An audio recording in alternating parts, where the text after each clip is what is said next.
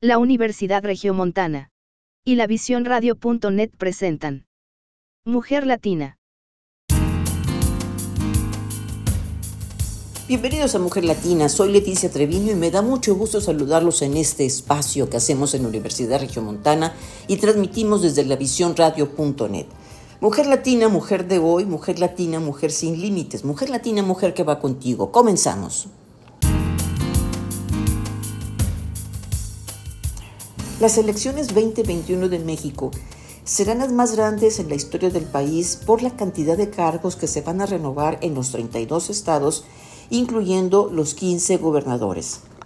A nivel nacional se va a renovar la Cámara de Diputados con 300 diputados de mayoría relativa más 200 diputados elegidos por representación proporcional. Recordemos que los diputados de mayoría relativa son aquellos que son elegidos por voto directo a los candidatos, mientras que los de representación proporcional son aquellos que se asignan en función a la cantidad de votos recibidos por partido. Además, se van a renovar congresos locales y alcaldías en algunos estados. Los invito a escuchar mi comentario editorial publicado en el periódico La Visión, que habla justamente de la función de los diputados y de la importancia de tomar en cuenta ciertos perfiles para poder hacer una elección racional. Escuchemos.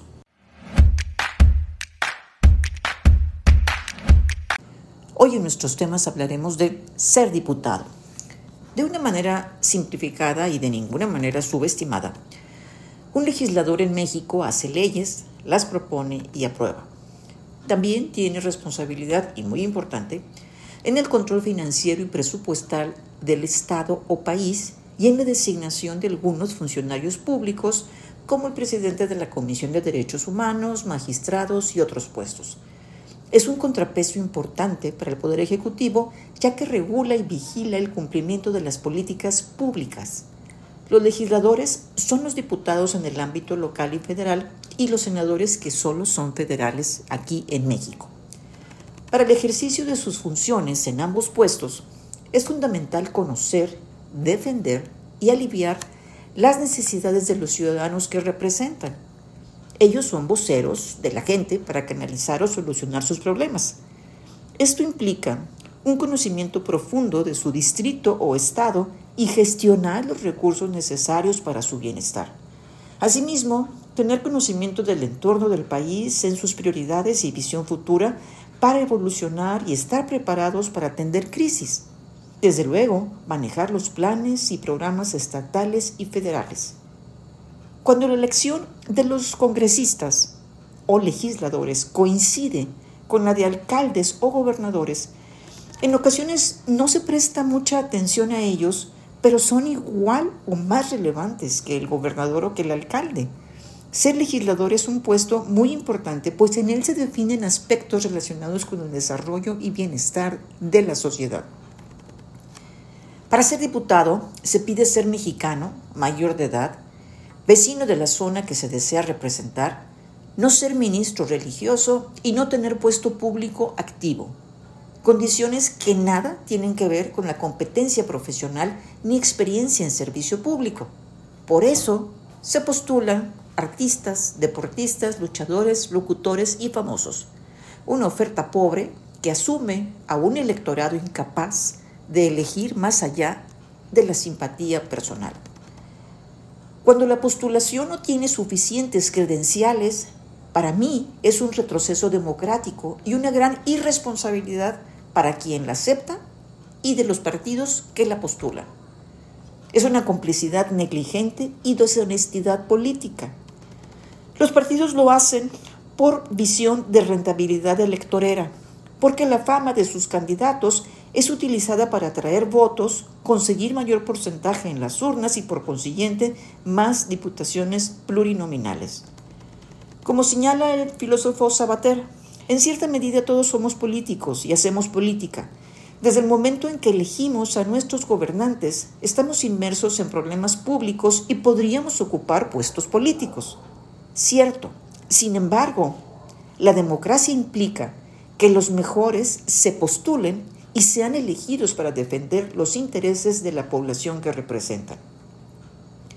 Por favor, no vote por quien no tiene experiencia en el servicio público, pues en algo tan serio no se puede empezar de cero. Tampoco vote por quienes busquen la reelección y jamás han demostrado interés en su distrito. Recuerde considerar competencia profesional, experiencia pública y habilidades personales. Asimismo, valores de vida pues reflejan intenciones y sensibilidad. Esto nos permitirá establecer competencias y expectativas éticas y de salud emocional de los candidatos. Hace días circuló un video de una entrevista con un candidato para las próximas elecciones. Hay varios conceptos interesantes del documento que, más allá de ser una herramienta de propaganda, proporciona una idea de la persona y que puede servir de guía para evaluar a los candidatos para los diferentes puestos públicos. Hay una inevitable referencia a sus padres y los aprendizajes de ellos. Habla también de los dones recibidos y del compromiso de ponerlos al servicio de los demás. Cito, el privilegio de la educación, de la familia, del ejemplo, honrar el legado de mis padres, quienes lo dieron todo al servicio de la gente. También evaluar su madurez política y evocación. En este documento, el candidato señalaba, empezar desde abajo. Antes me ofrecieron otros puestos, pero yo, yo era muy joven. Aportar a esta vocación que asumo con mucha responsabilidad, empaparse de la realidad, ayudar a muchísima gente. Claro, esto es solo una parte de lo que debemos evaluar. Falta mucho por ver. Por lo pronto hace falta una iniciativa de ley que amplíe los requisitos para ser diputado o legislador. Las leyes y políticas públicas surgen del entorno y es indispensable el conocimiento profundo de él. No necesitamos improvisados. Gracias.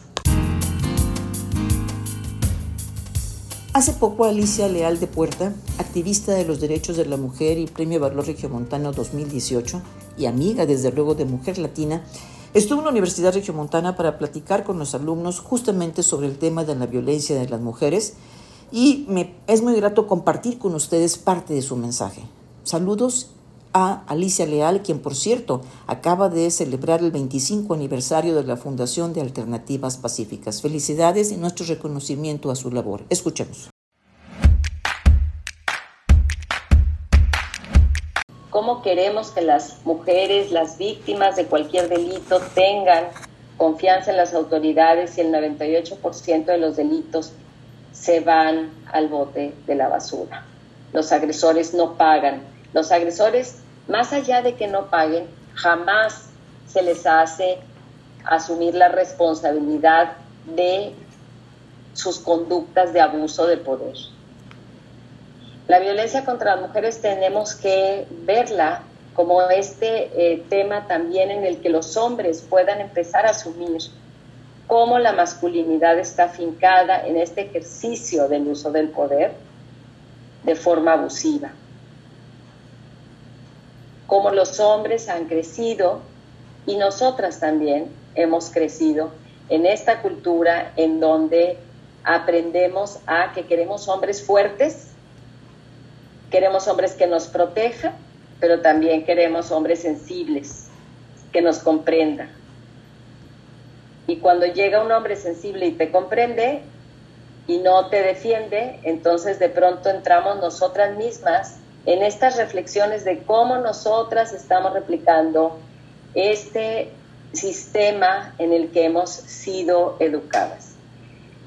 Yo creo que en el ejercicio del poder, en el ejercicio de, cómo utilizamos el poder, la reflexión sobre nuestra propia actuación, sobre cómo replicamos eh, este mismo sistema en el que hemos crecido, ¿Cómo lo vamos desactivando desde adentro?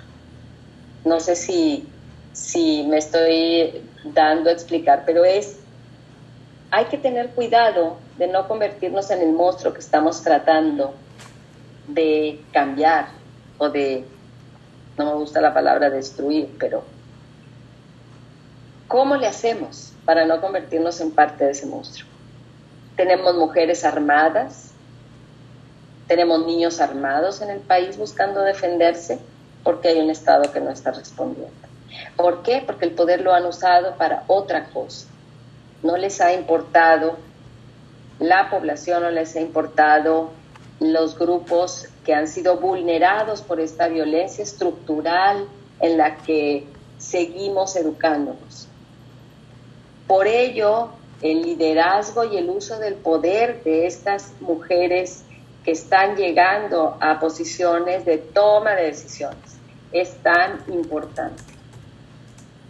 Con Clara Luz hemos podido hacer un trabajo eh, y muy importante eh, porque ella convencida, aunque a su tema ha sido siempre el tema de seguridad, convencida claramente de que es desde las familias donde ahí educamos, desde donde ahí podemos desactivar estos ejercicios de violencia, desde donde ahí podemos educar en estos equilibrios en el uso del poder de, en las parejas, eh, ya sea hombre-mujer, mujer-mujer, hombre-hombre, etcétera, ¿no? Familias como están conformadas en la actualidad, que siempre han estado conformadas así pero no se aceptaban como parejas jurídicamente legales, ¿no? Entonces, usar el poder sí, usémoslo y la invitación a todas y todos ustedes es usen su poder y úsenlo para algo que tenga eh, impacto en quienes están alrededor, en su comunidad, sean factor de cambio, en, sean sujetas activas para el cambio en sus comunidades. Esa es la parte fundamental porque me parece que las mujeres tenemos que empezar a cambiar el final de estas historias. Si no lo hacemos, vamos a seguir replicando el sistema en el que llevamos años al que llevamos años tratando de deconstruir. Pero ¿cuál es el sistema que sí queremos? Es un sistema equitativo, es un sistema donde haya igualdad sustantiva, es un sistema donde necesitemos menos policías y más maestras y maestros. Soñemos antes de pensar. El sueño empieza en el corazón y desde ahí es de donde lo podemos llevar a la cabeza y empezar a ver cómo lo hacemos realidad. Sí se puede. A mí hace 25 años me dijeron que los refugios para mujeres eran una tontería que no se requerían en el país, es más que jurídicamente no se iba a poder. Y yo, como mi abuelita me decía desde chiquita, cuando le decía que no podía, me decía, pues vaya y hago poder, hijita. Entonces yo fui, hice un poder, sumando y tejiendo alianzas con amigas, con amigos, pidiendo ayuda, escuchando, aprendiendo a equivocarme, porque es parte del liderazgo todas y todos nos equivocamos y tenemos que aprender a perdonarnos cuando nos tropezamos, pero lo más importante es que siempre esté alguien más ahí para decirte, aquí estoy parada, levántate conmigo. O para decir, yo me paro sola porque sé que no voy sola, voy con otras más y con otros más. Y esa es la sociedad que soñamos y esa es la sociedad que nosotras podemos construir. Y ustedes que son una generación, espero que nada más una o dos, ya no sé, prefiero no contar, como dice Leti, ya no contemos cuántas generaciones, pero ustedes son una generación que va a empezar a utilizar este poder eh, de otra manera. Úsenlo desde lo femenino, que es el ala que ha estado amarrada en la humanidad. Úsenlo desde esta mirada de la, la fuerza que tiene el ser vulnerable y al mismo tiempo fuerte. La vulnerabilidad nos hace más fuertes a las mujeres y a los hombres. Cuando sabemos doblarnos como las palmeras, pasando el huracán, nos volvemos a levantar. Ese es el poder con el que podemos construir y reconstruir una nueva comunidad no es a través nada más de la aplicación de las leyes, que eso sería, bueno, ya como un segundo paso, porque ¿quién puede dejar de reproducir el sistema, esta cultura en la que se ha formado? Que aviente la primera piedra a alguien.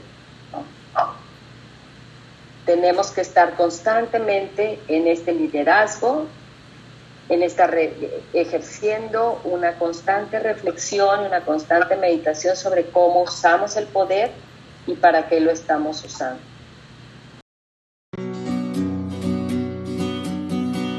Que tiemblen Estado, los cielos, las calles, que tiemblen los jueces y los judiciales. Hoy a las mujeres nos quitan la calma, nos sembraron miedo, nos crecieron alas. A cada minuto de cada semana nos roban amigas, nos matan hermanas, destrozan sus cuerpos, los desaparecen. No olvide sus nombres, por favor, señor presidente. Por todas las compas marchando en reforma, por todas las morras Sonora, por las comandantas luchando por Chiapas, por todas las madres buscando en Tijuana, cantamos sin miedo, pedimos justicia, gritamos por cada desaparecida, que resuene fuerte, nos queremos vivas, que caiga con fuerza lo incendio, yo todo lo rompo. Si un día algún fulano te apaga los ojos, ya nada me calla, ya todo me sobra. Si tocan a una, respondemos todas. Soy Claudia, soy Esther y soy Teresa.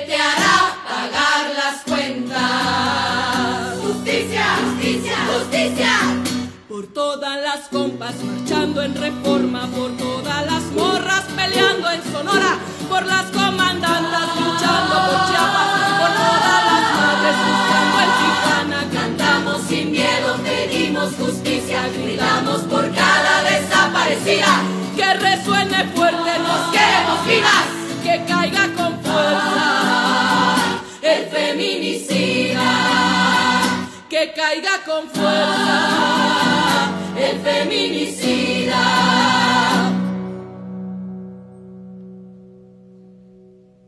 Y retiembla en sus centros la tierra al sororo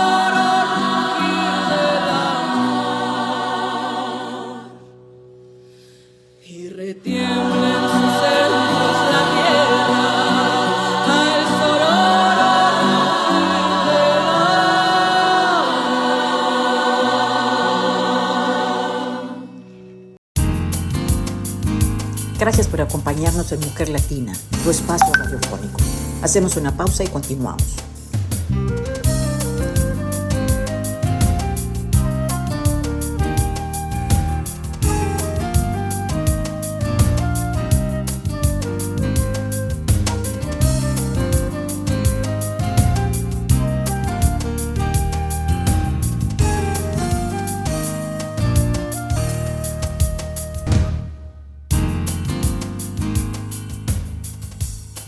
Continuemos con Mujer Latina, gracias por acompañarnos. Vamos a conocer ahora la trayectoria de Carlos de la Fuente, egresado de la Universidad Regiomontana.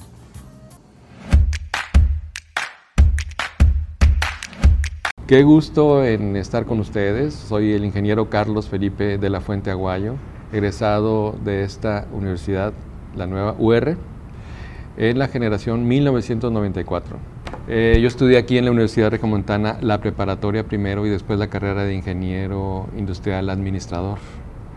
Ahí pues eh, disfruté muchísimo esa etapa de estudiante y pienso que adquirí habilidades que afortunadamente he podido eh, seguir teniendo a lo largo de la vida, principalmente pues eh, como ingeniero pues el análisis de los proyectos, las técnicas eh, científicas de, toma de decisiones, el, eh, el gusto por, por la ciencia, el gusto por aprender, las metodologías de trabajo, las estrategias, el trabajo en equipo. Estoy muy contento por haber iniciado aquí esta, este proceso. Digo principalmente que es un inicio porque a veces eh, como estudiantes, como jóvenes y por la falta de experiencia, eh, creemos que al concluir ya graduado ya estás terminando algo y en realidad debe de entenderse como que estás iniciando algo. A partir de ahí hay muchísimas, muchísimas cosas que uno tiene que, hacer, ¿verdad? Y, sobre todo eh, a partir de, los, de las habilidades que se adquirieron, buscar la manera de fortalecerlas, de complementarlas, de aumentarlas, seguir estudiando, no sentirse satisfecho y seguir luchando, ¿no? Que sean eh, actividades o conocimientos que sean complementarios, porque ninguna carrera por sí sola es garantía de que tengas todos los elementos para salir adelante en tu vida o en tu trabajo.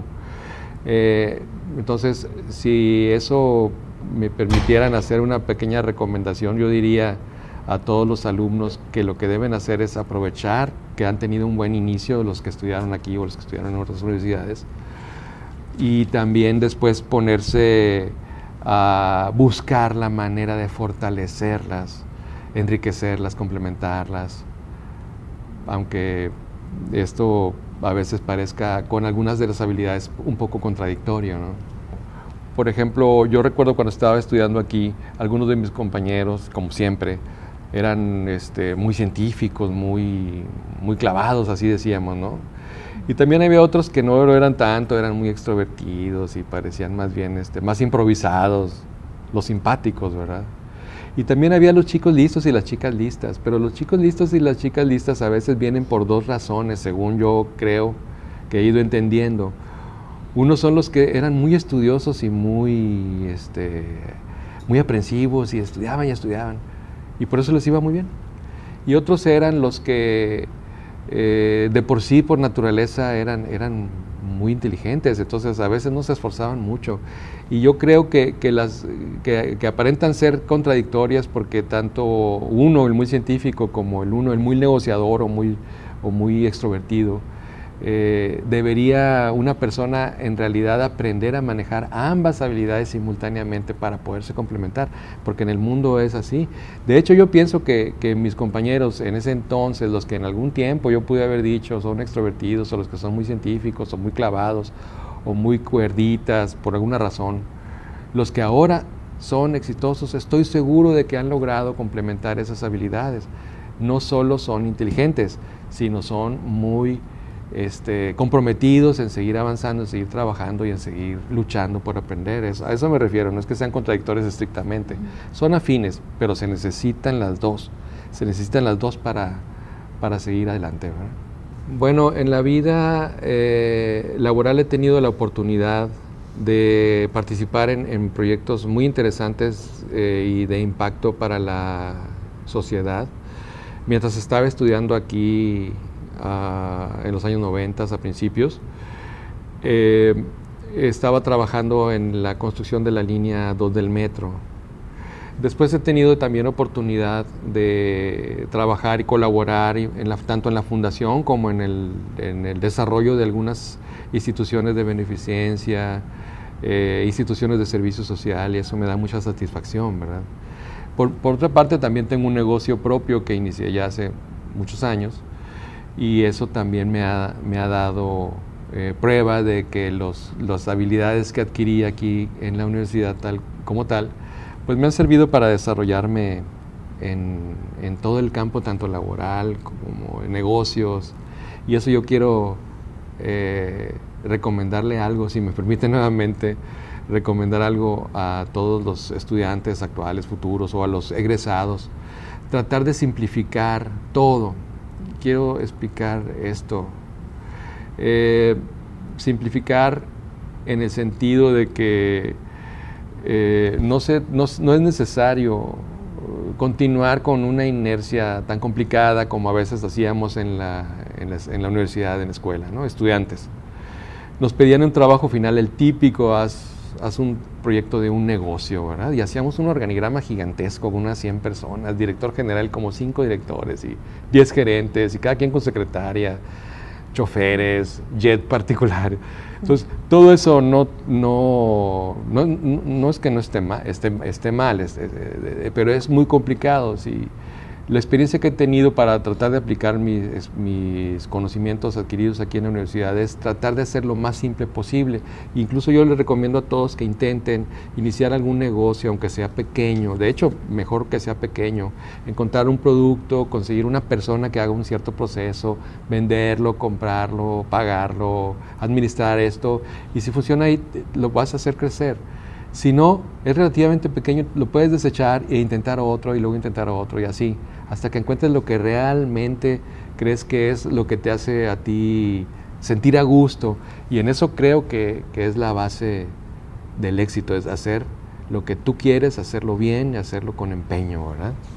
Bueno, en, lo largo de estos años, ya después de haber estudiado en esta universidad, eh, eh, aunque mi negocio es pequeño, me, siento exitoso en ese sentido porque ya tiene unos 20 años con él y va creciendo poco a poco con altas y bajas como todos.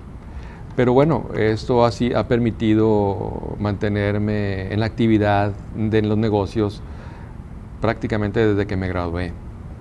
Y en el ambiente laboral, como les decía hace un momento, he participado en, en proyectos de buen impacto, de gran impacto para la sociedad y eso también lo considero algo exitoso, ¿verdad? Y, creo que eso es algo que eh, debemos recordar siempre, que, justamente lo que, lo que aprendemos como en, la universidad, en las, eh, estudiando las carreras, eh, son, son las bases para construir para el bien de todos los demás, además del éxito personal. Pero si me permiten decir en algo que en lo que creo que realmente me siento satisfecho o exitoso sería la familia. Quiero decir que a lo largo de la experiencia, tanto el haber estudiado, que cuesta un esfuerzo y cuesta dinero y cuesta tiempo, o el estar trabajando, arriesgando cosas en un negocio y desvelándote, levantándote temprano y haciendo todas las cosas, eh, siento que tomaron sentido a partir de que los veía a, lo a, través del cristal de una familia que luego se convierte en un grupo de amigos y luego que se convierte en una sociedad y puede servir a muchos en la comunidad con este trabajo. Y esto de, que la familia es un proyecto en el cual puede sentirse y debería sentirse orgulloso y satisfecho y exitoso, creo que es algo que conviene entender lo más pronto posible. A lo mejor yo entendí un poco tarde y y a lo mejor eso retrasó mi idea de que estudiara con más ahínco, que trabajara con más empeño, que sirviera con más ganas. Eh, si hubiera entendido que, al poner un objetivo superior a todo lo que hacía, le daba eh, más eh, fuerza y sentido a cada cosa, aunque costara mucho trabajo desde el principio, ¿verdad? y creo que eso, cuando cuando lo entiendes y te lleva a sentir feliz, también eso es eh, la base del éxito. Según yo creo, se lo recomiendo a todos los alumnos, exalumnos actuales y futuros de la universidad. Yo diría en síntesis que, que, que redescubran, que reconozcan las habilidades que adquirieron aquí en la universidad, que no se sientan satisfechos nunca, que pretendan siempre incrementar sus habilidades, eh, que siempre pongan esas, todas sus actividades en perspectiva de, algún beneficio superior o mayor de ellos mismos o de la sociedad o de la familia o, como lo quieran plantear, para que esto les eh, facilite el camino al éxito, que es el que yo recomendaría para todos. Actualmente, otra cosa de la que estoy desarrollando es, he vuelto a trabajar por un segundo periodo más al sistema de transporte colectivo Metro Rey. Eh, la experiencia que tuve hace unos 15 años que también colaboré ahí y ahora ha sido muy diversa. La, ciudad ha cambiado, la ciudad ha crecido, la ciudad se ha complicado, las administraciones eh, han cambiado también, algunos han cometido algunos errores, otros han hecho cosas buenas y ahora que tenemos que retomar lo que está construido, tenemos que replantear bajo una perspectiva muy, muy completa, más bien integral eh, recuerdo que, porque así era hace mucho tiempo, para cualquiera eh, en el sistema de metro los usuarios eran prácticamente un número, teníamos tantos mil usuarios, ¿no? y eran una cantidad nada más, una estadística. Ahora no, ahora nos, hemos dado cuenta a raíz de, convenios, de convivencia con otros sistemas de metro del mundo, por ejemplo, en Medellín, Colombia, o en Barcelona, España, París, o muchos metros, incluso Guadalajara, que estamos tomando conciencia de que los sistemas de transporte masivos eh, están dando un servicio a un volumen importante de personas en cada ciudad. De hecho, nosotros tenemos actualmente unos 500 mil usuarios diarios en el sistema metro.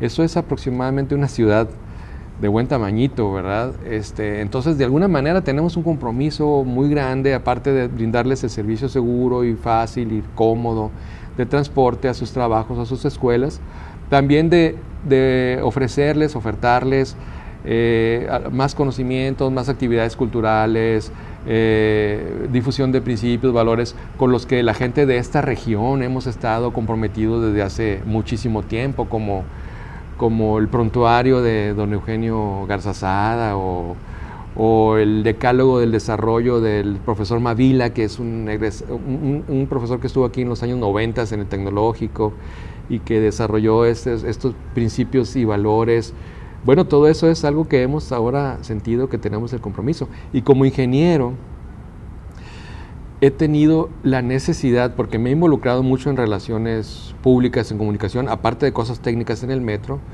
he tenido la oportunidad a partir de la, de la formación de ingeniería en la Universidad Regiomontana, eh, de volverme una persona de, de, más habilidades. En, en, el sistema metro hay personas sumamente técnicas y son muy brillantes, son son ingenieros muy impresionantes, ¿verdad? Pero no tienen muchas habilidades para explicarlo. Y yo soy ingeniero industrial, a lo mejor no, no, no como ellos que son ingenieros este, en electrónica o ingenieros civiles, pero, pero tenía la habilidad de comprender sus mensajes técnicos y plantearlos de manera más clara a la sociedad. Entonces me, me, sirvió muchísimo porque logré que, que mucho personal de ingenieril técnico se entendiera mucho mejor entre ellos y a partir de eso difundir mejor nuestra información a toda la sociedad. Entonces creo que también para mí ha sido exitoso poder combinar y complementar estas habilidades en el sistema Metro Rey. La impresión que tengo ahora que me han invitado y, que eventualmente he venido a las instalaciones de la nueva UR, es, francamente de un gran crecimiento, de, un, de un gran, una gran expansión. Y no hablo nada más del punto de vista cuantitativo. Yo sé que es más grande, que tiene más alumnos, que tiene más espacios, que tienen más áreas, sino también aprecio mucho, reconozco y felicito a la comunidad UR porque han, han progresado mucho desde el punto de vista cualitativo. Ahora son mucho mejores, sus programas son muy completos, las carreras están muy bien orientadas a las problemáticas que plantean las nuevas épocas. Eh, creo que también eh, desde el punto de vista cualitativo esto ha significado un gran beneficio, es decir, la Universidad Regiomontana ya no solo son más, sino son mejores y eso va a traer un beneficio muy grande para la sociedad en el futuro. Y en eso yo sí le pediría a la comunidad un, un compromiso, a la comunidad UR salgan a la calle siempre llenos del orgullo de haber pertenecido a esta institución y muestren entre las cosas que desarrollan y hagan, eh, justamente que son personas mejores cada vez y, eso va a beneficiar a ellos en lo personal, seguro que a su familia, a su entorno más cercano, finalmente a una sociedad a su alrededor, a una ciudad, a un estado o a nuestro país o al mundo, como, como muchos exalumnos que han desarrollado proyectos eh, universales. Entonces, ese sentido de orgullo, ese sentido de compromiso, ese sentido de éxito, se lo reclamo a toda la, a toda la comunidad UR actual y futura para que realmente vayamos por ahí mostrando un rostro de éxito y de felicidad.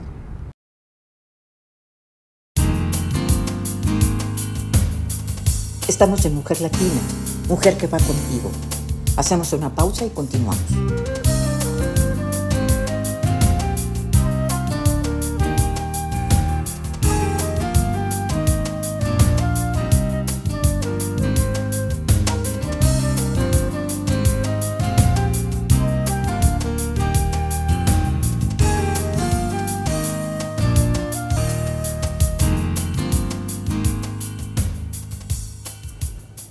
Con Mujer Latina y ahora les invito a escuchar a Patricia Quintana, coach de la Universidad Regiomontana, sobre el tema de la educación como herramienta contra la violencia de género. Escuchemos.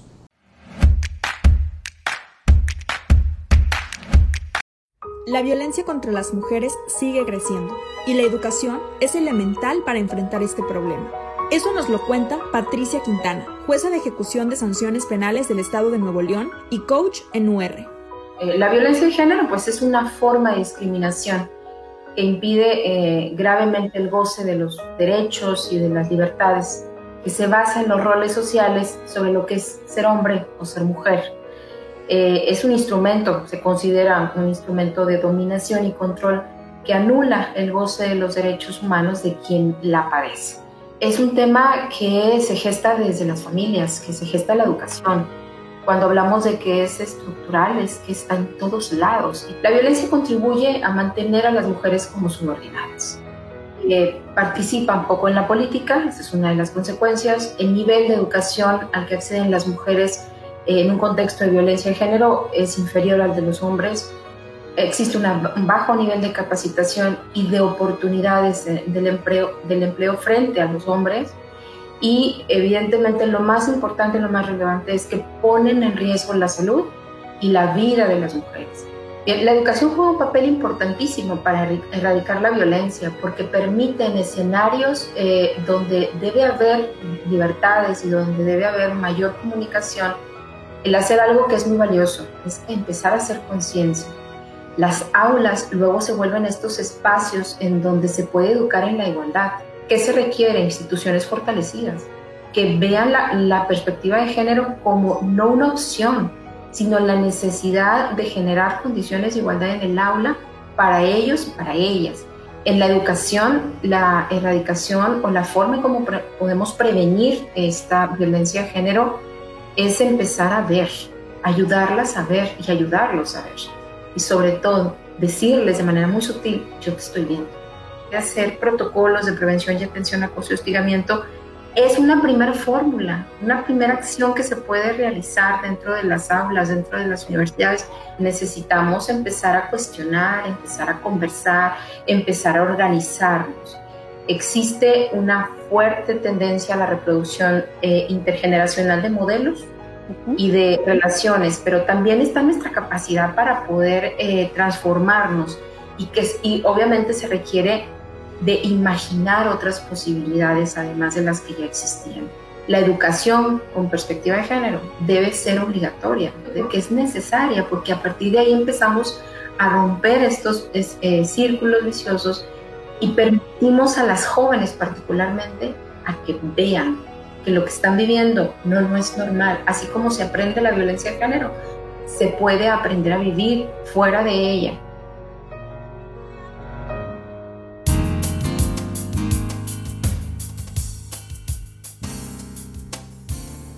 Recientemente se publicó en México la nueva Ley de Educación Superior. Vamos a escuchar un comentario editorial que nos explica los cambios de esta ley y algunas áreas de oportunidad en la misma porque recordemos que ninguna ley es perfecta.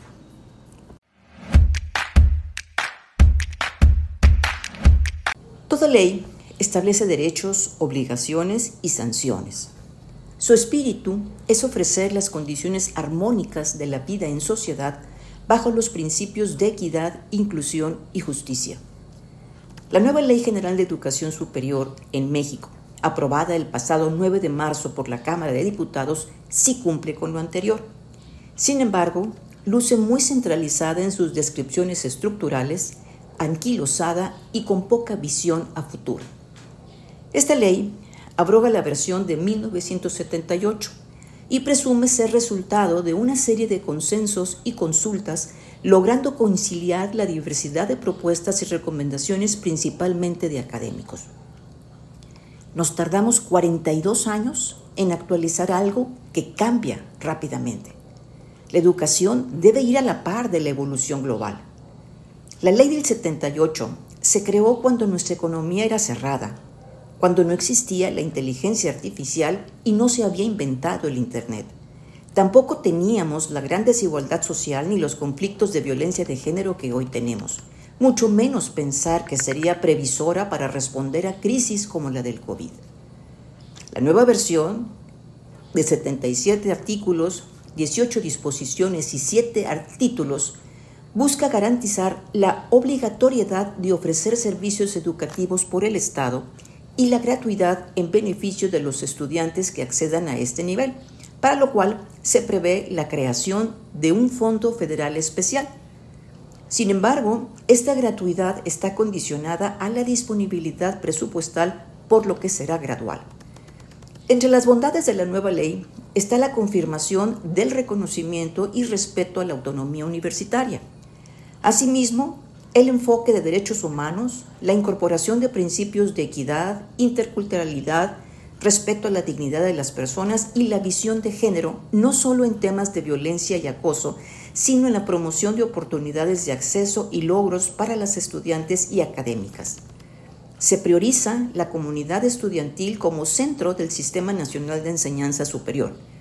Se garantiza la libertad de cátedra y fomenta medidas para proteger el bienestar físico, mental y social de los estudiantes y del personal que labora en las instituciones educativas. Frena a las llamadas universidades patito, ya que deben contar con el reconocimiento de validez oficial por parte de la autoridad educativa correspondiente y protege también a los estudiantes cuando las escuelas cambian de dueño o cierran. Obliga también a las instituciones privadas a otorgar al menos el 5% de becas por programa. Incorpora a las escuelas normales rurales al nivel superior y vincula a las instituciones de nivel superior con los sectores social, productivo y económico, aunque no les, no les otorga el derecho a voto en las decisiones. A las particulares les reconoce su libertad para definir sus modelos educativos y forma de administración. Mantiene la obligación de tener un REBOE, o sea, un registro de validez oficial de estudios, por cada programa, por cada campus, por cada modalidad educativa, lo cual no da flexibilidad e implica largos trámites burocráticos. Sin embargo, ofrece un REBOE bajo el reconocimiento de gestión institucional y excelencia educativa, el cual tiene como requisito el tener una acreditación institucional de calidad. Esta parte es positiva. Crea los subsistemas universitario, tecnológico y de escuelas normales y de formación docentes en sus diferentes modalidades. Esto a fin de atender las necesidades nacionales, regionales, estatales y locales. Asimismo, la creación del Consejo Nacional para la Coordinación de la Educación Superior y el Consejo Nacional de Autoridades de Educación Normal. Suenan que son muchos consejos. Ninguna ley es perfecta y siempre hay temas en los que se queda corta y o hace omisiones.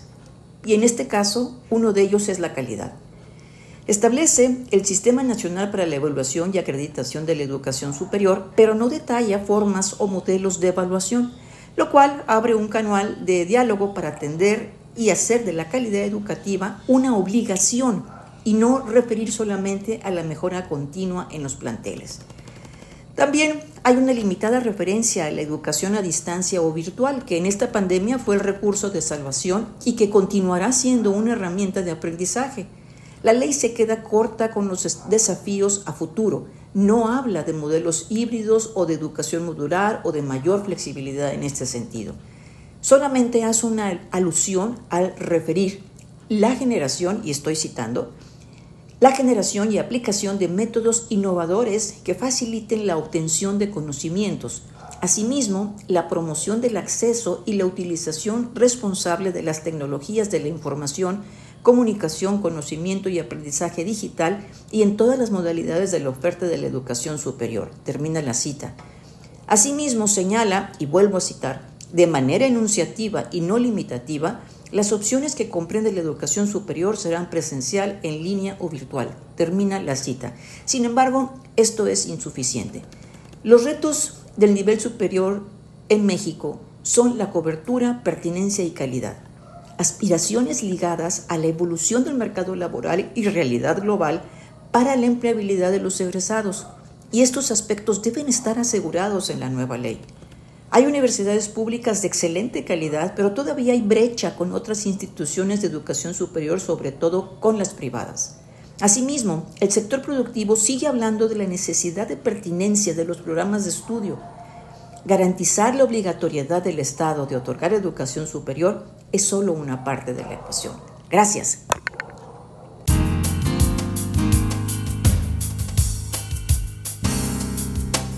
Gracias por acompañarnos. Mujer Latina es una mujer sin límites. Hacemos una pausa y continuamos.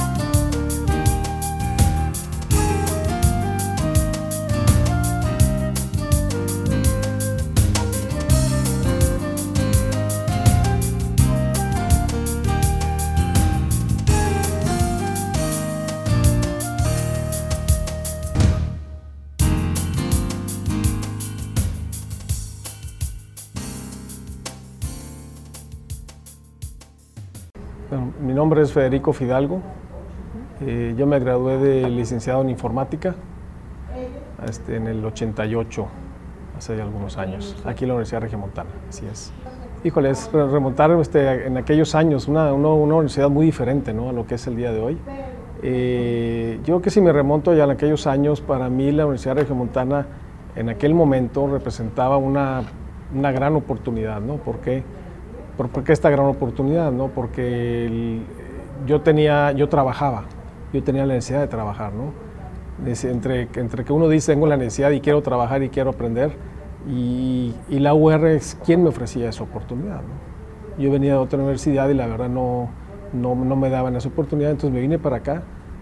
Primero siempre con ciertas reservas, pero la verdad es que en el, con el tiempo, ya como fue pasando los meses, este, me, me di cuenta que, de esta bondad que es este, trabajar y estudiar para los que tenemos esta, pues yo hoy digo que esta gran oportunidad, ¿eh? a lo mejor ese, obviamente uno este, cuando dice, oye, ojalá nada más estudiara y ya termino de estudiar y después deja de ver cómo trabajo, ¿no? La verdad es cuando ya uno termina que sí es más pesado, creo yo, por supuesto que son más horas, te faltan horas en el día, pero al final es muy gratificante, porque ya empiezas a vivir cosas cuando uno estudia, hay mucha teoría, ¿no? Entonces ya cuando empieza a trabajar, empieza a relacionar un poco, ¿no? Lo que estás aprendiendo con lo que te están diciendo y lo que te está pasando. Entonces este, es una experiencia muy padre que, vas, capitalizando en el tiempo, ¿no? Este, pues a mí me dio esa gran oportunidad de poder este, hacer este, ambas cosas en aquellos años. Yo, yo me gradué de licenciado en informática, como ya comenté, y en aquel entonces yo, me dedicaba y trabajaba en algunas empresas de, relacionadas con la informática, ¿no? con hardware y software. ¿no? Ya ha evolucionado ahorita, ya son este, otros ahora son de tecnología, ¿no? que se llaman. Antes eran empresas de hardware y software. Y, y empecé a trabajar con, con, empresas de desarrollo, empecé, eh, pues como todo pues, pues, estudiante, yo creo, y chamaco, ¿no? joven, empezaba el área de programación y, empieza uno desde abajo, ¿no? Y, y, ahí empecé a moverme y empecé a, a, siguiendo aprendiendo en la universidad y, y, así fui saliendo, salgo de carrera y sigo en, el, en el, medio, ¿no? Este, obviamente al, al, al, seguir trabajando uno empieza, pues siempre tiene unas metas muy altas, ¿no? Este, bueno, en la particular, ¿no? Y es algo que también te da la universidad, ¿no? De, de pensar y de hacer, algo, de hacer algo mucho más de lo que tú creas ser capaz, ¿no? Y este, entonces termino la universidad y, este, y, sigo en el área de informática. Entonces, y ahí sigo algunos años. No recuerdo, son como unos 9, 10 años más o menos estuve relacionado con, un poquito menos, unos 8 o 9 años, perdón, con, la informática, con el área de informática. Pero en ese lapso yo nunca dejo de estudiar, yo sigo estudiando. Yo seguí estudiando también aquí la continuidad, algo en la maestría, este, y, y empecé a especializarme en otras áreas no solamente en informática, empecé a trabajar este, con cosas de mercadotecnia, empecé a, estudiar cosas de, este, de, negocios, este, maestría en todo lo que es finanzas, empecé a complementarme todo, todo lo, que lo, lo, que me dio la carrera, vaya, o lo que me faltaba yo con lo personal que yo sentía que me faltaba para poder llegar más alto, ¿no? Y, este, y fui moviendo y moviéndome después de, ahorita ya después de un poco más de 30 años, ¿no? Fui escalando, escalando todos los, he, escalado todos los niveles, creo yo, desde, desde el nivel más, más bajo de una organización hasta actualmente y en, empresas pasadas que llegué a la dirección general, este, que es actualmente en una empresa donde estoy y donde empieza a capitalizar mucho de todo eso, ¿no? Sí, es una empresa este, de origen americano, una empresa americana este, de, actualmente. Estuve, he estado en muchas empresas de, enfocadas al retail este, este, principalmente, ¿no? Eh, He desarrollado por ahí un par de empresas en, el, en estos 30, un poco más de 30 años personales. En aquellos años al principio, en algún momento desarrollé mi propia empresa de desarrollo de sistemas, que era lo que estaba y estaba desarrollando, pero eran años en los que eh, muy complejos en la parte de importaciones, todo eso. Estoy hablando ya de los 90, a principios de los 90, finales de 80, 90, donde se complicó mucho el comercio exterior. Había muchas problemáticas, muchos eh, topes, no había importaciones y todo. Entonces tuve que, tuve que cerrar ese negocio por otras circunstancias y seguí buscándolo, ¿no? Tiene todos sus lados, ¿no? Como dicen, este, es, la mejor que digo siempre es cuando nunca salí de vacaciones, ¿no? Este, porque es cuando más estás al pendiente, ¿no? Pero eso es como uno debe ver la empresa inclusive cuando trabaja, ¿no? Como propia, ¿no? Este, la verdad fue una gran, una gran experiencia porque cuando empiezas tú tu propia empresa, todo, lo, todo es nuevo. O sea, todo lo que venga es nuevo, todo lo que, cualquier traba es nuevo, cualquier problemática es nueva. Y tienes que empezar a ligar cosas de bancos, por ejemplo, ¿no? Y líneas de crédito. Y este, por ejemplo, yo me acuerdo en aquel entonces las problemáticas principales que tenía uno, aparte obviamente de las ventas, era, ahí viene la quincena. Entonces tenías que sacar flujos de efectivo para ver si llegabas a la quincena para pagar a tu gente, ¿no? Y pues como todo, ¿no? Y había quincenas que llegaban y pagabas a todos menos a uno y tú te pagabas una semana después porque pues después ahí te vas, ¿no? Entonces, pero esa parte te da una apertura muy padre en, porque es muy fácil decir, ay, pues abre un negocio y ya, ¿verdad? Ah, no, es, muy fácil todo, ¿no? Pero ya cuando lo tienes y tienes que verdaderamente... Eh, contratar gente y, darle, y, darle un buen trabajo a la gente y tratar bien a la gente y, este, y que la gente se desarrolle y gente crezca y todo eso, pues al final es lo que quieres también, ¿no? Digo, pues obvio, ¿no? Este, ya se complica mucho, ¿no? Y este, pero, es, pero es muy gratificante este, hacerlo, ¿no? Sí, mira, yo, yo estoy licenciado en informática y para todos aquellos que, que piensen que la, que la, informática o la tecnología, toda esta parte, eh, es solamente como un área, yo creo que en el fondo, por ejemplo, a mí yo he logrado y una de las cosas que, hago muy bien, por ejemplo, todo el desarrollo y mapeo de, o sea, por ejemplo, yo puedo mapear una empresa completa basado en todas las técnicas que me enseñó, me enseñó el desarrollo de sistemas. Entonces, todas esas técnicas de sistemas las, puedo, las uso hoy día para hacer otros tipos de cosas en otras áreas. O sea, lo aplicas en todas las áreas. He diseñado, he hecho mapeos de cuanta área de la empresa, ahorita, la, ahorita la actual empresa, casi casi me mapeo todas las áreas. Y no solamente es un mapeo, sino simplemente es, es ver el negocio como un negocio completo de esa área y diseñarla y todo. Y, este, y es algo que, que la carrera de informática te, te, enseña mucho. Eso no quiere decir que, que, no estudies eso y que no tengas la habilidad, ¿no? Pero te abre muchas puertas, ¿no? La lógica, la estructura de, de todo el área de tecnología, todo esto, y la innovación que te permite estar siempre viendo competencia, viendo para adelante, la tecnología te lo da. Y este, entonces prácticamente lo utilizas en, todas las áreas de la empresa. Y eso es constante, constante, ¿no? Y, también algo que te deja mucho esta, este, este, tipo de carreras, no es la única, es que también no son, no, son, no son áreas donde dices, ah, pues ya terminé el día o ya terminó esto, ¿no? Nunca terminas, o sea, son cosas que son constantes, ¿no? Entonces te dedicas cuerpo y alma motivado a hacer algo que realmente te está gustando y te gusta, ¿no? Y es, este, y es muy padre. Yo lo que hago mucho y, lo, y como me mantengo actualizado es, yo platico con toda la gente. Este, una de las cosas que yo he descubierto de dirigir una empresa es que el dirigir una empresa tiene mucho más que ver con, con gente que con áreas y procesos. Normalmente cuando tienes un puesto ejecutivo alto siempre estás muy enfocado al área, ¿no? Y, mucho proceso mucho y, proceso dentro de todo eso. Pero ya cuando llegas a dirigir la empresa llega un momento en el que lo más importante es, la gente, entonces tienes, tienes que saber qué está haciendo la gente, cómo lo está haciendo, cómo lo hace bien, con qué oportunidades tienes. Y, y platicar y estar viendo y analizando todo esto, ahí donde vas, te van actualizando ellos mismos digo, por ejemplo, ahorita hablamos de tecnología, cuando tengo proyectos y todo lo que tiene que ver con el área informática, pues estás con proveedores y estás con, este, dentro de, cambios que tú quieres generar y, este, y ahí te estás actualizando y, te, medio te vas actualizando, ¿no? No estás al día en todo y este, lo otro, lo otro es, ya es personal, lo otro tienes que, pues debes de ser una persona que te guste estar investigando, a mí me gusta investigar mucho y yo duermo, la verdad es que duermo muy poco por lo personal, pero pero lo hago por gusto, no porque, porque me gusta siempre en las noches, ya cuando tengo mi tiempo libre. Me gusta investigar, analizar cosas y, a veces A veces sin un, sin un fin específico, pero simplemente descubrir, descubrir cosas. Y ese descubrir es, es algo muy importante que debemos, que debemos de tener todo. ¿Cuál ha sido mi mayor logro? Este, yo creo que dejo de decir, porque a lo mejor lo hubiera dicho así muy rápido, no, pues ya llegué a una dirección general. No, es tanto eso. Yo, yo siempre me propuse, este, desde bien chavo, desde, que empezaba, estaba estudiando todo, yo, yo siempre me he propuesto, es, yo quiero ayudar, ayudar y desarrollar gente. ¿sí? Y yo sé que entre, entre mejor pueda, entre mejor posición pueda tener dentro, dentro, una, dentro de un lugar, dentro de una empresa, dentro de una sociedad o algo, mayor injerencia, mayor impacto puedo hacer para lograr eso. Y, y obviamente, pues, digo, yo sé que hoy día, con, con, el puesto que tengo hoy día, lo, lo puedo hacer. Obviamente, limit, ciertas limitantes tiene uno, ¿no? Pero siempre el tratar de, de, buscar cómo hacerlos, cómo hacerlos mejor. Ahorita tengo, pues, busco desarrollar a la gente de la empresa pero estoy constantemente buscando de qué manera lo sigo y lo sigo y lo sigo, ¿no? Yo creo que esa parte, la parte profesional, este, independientemente de, llegar, porque no, es, no era así, quiero, yo nunca he tenido como un título, de llegar a un título, no. Simplemente es este, seguir, seguir escalando y, pues, y teniendo mayor responsabilidad, ¿no?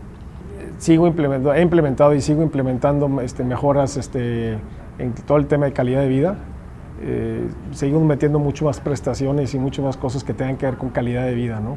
Una cosa son sueldos, salarios y, cosas monetarias, por un lado, que esas siempre se están analizando y también depende mucho de la empresa y que se puede y todo esto, ¿no? Pero hay muchas, muchísimas otras que tienen que ver en ambas partes, ¿no? Una es en, lo personal, la gente, ¿sí? En, dentro de los puestos y las áreas y desarrollarlos y, y ayudarlos a entender qué requieren para seguirse ellos desenvolviendo, ¿no? Y lo otro también, pues metiendo cosas en la empresa y este, donde también como personas también pueden ellos desarrollarse mejor, como personas dentro de lo que ellos necesiten, ¿no? Dentro de cada quien, ¿no? Y es, y es un trabajo continuo con el área principalmente con recursos humanos y, este, y no solamente recursos humanos, con todo el equipo directivo se platica, tengo centros de distribución también, entonces tienes otro tipo de trabajadores, una cosa en oficinas, el centro de distribución con diferentes necesidades Nada son mejores nada son peores, simplemente son diferentes necesidades y, buscar siempre es, buscar qué necesidades tienen y este, eso. Pero eso, es, eso ha sido parte de, parte de mi carrera. Y estoy buscando y veo y observo y la verdad sí me he vuelto muy buen observador en los años y, este, y vas aprendiendo cosas que hacen mejor empresas, ¿no? Y este, o personas, o servicio, o tacto, y, este, oye, y hasta muchas veces observando consigues gente muy buena con muchos talentos, ¿no? Y a veces dices, oye, esta persona me la quiero jalar a la empresa, ¿no? Este, Y lo hago, yo te puedo decir, todas las semanas en diferentes días, horarios, lo que sea, ya lo hago ya en natural. Es más, yo muchas de las ideas que saco para el negocio, inclusive para mejorar el negocio, este, las veo. Que vas a una empresa y de repente dices, ah, mira cómo hacen esto. Y te pones a ver y a veces, y depende del, del, grado o la problemática que, que estás viendo o lo que es el asunto, y a veces preguntas algo y te dan una idea de, de cómo mejorarlo, desde cosas muy sencillas, ¿no? De, desde cosas de, tiempo y de horarios y de gente y de cómo se estructuran y, y a veces preguntas y cómo los tratan y para entender, no, no es para ver temas de mal, o sea, no más bien es no, mira, ¿y por qué son buenos ¿Y por qué es buen jefe? No, esto, ah, mira, y qué valoran y cosas, pero es muy, muy normal, así es. Como digo, otra, otra onda, ¿no? Otra, es otra universidad.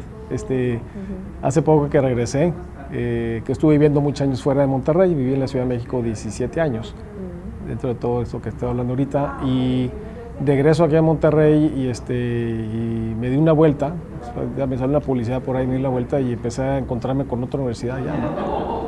Este, ya había visto algo este, en internet por ahí, había escuchado, ya había visto una página, ya había visto una serie de cosas, pero pues es diferente en una página de internet a vivirlo, ¿no?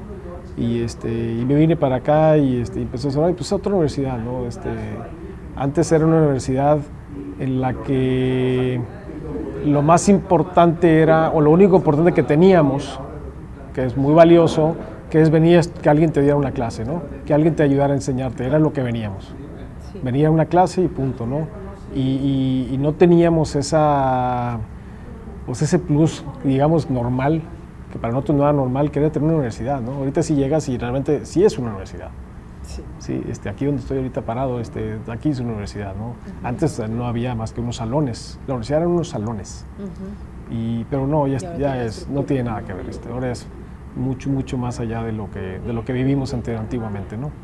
Yo, yo les puedo decir que para mí, yo si, si, si tuviera oportunidad otra vez, de, como dicen, de regresar los años y empezar la universidad otra vez, yo le volvería a estudiar la misma carrera. Hoy día, a pesar de ya pasaron todos los años, uno dice, no, yo hubiera sido aquello, ¿no? Y la verdad yo creo que no. La carrera de informática te enseña muchísimas cosas, eh, mucho, mucho que, que, después, no necesariamente con un tema de tecnológico, ¿sí? Como experiencia tecnológica por ejemplo, en el tema de la informática, en el tema de tecnología, las cosas son reales.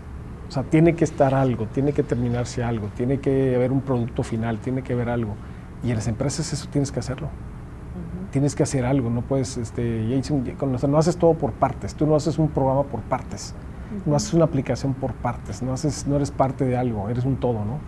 Te lleva mucho y el, y, y el estar continuamente detrás de algo, detrás de algo, este, que te da mucho la carrera, la, la visión que te da en, una carrera como informática de siempre estar al, al, tanto de la tecnología. Yo recuerdo cuando estudiaba y trabajaba, bueno, yo me aventaba cuanto artículo, revista de, tecnología había, tenía que leer, tenía que acabarme todo porque te, te demanda tanto que, que, te exige mucho, pero esa exigencia, esa la capitalizas después, en cualquier área de la empresa. Te puedes desarrollar en cualquier área de la empresa, este, siempre y cuando tú también eh, te, te, autodesarrolles, te ayudes a autodesarrollar en esas, en esas áreas donde, donde creas que te puede ayudar más o algo y ese ¿Qué te? Que te puede, faltar, todos, siempre nos falta algo, ¿no?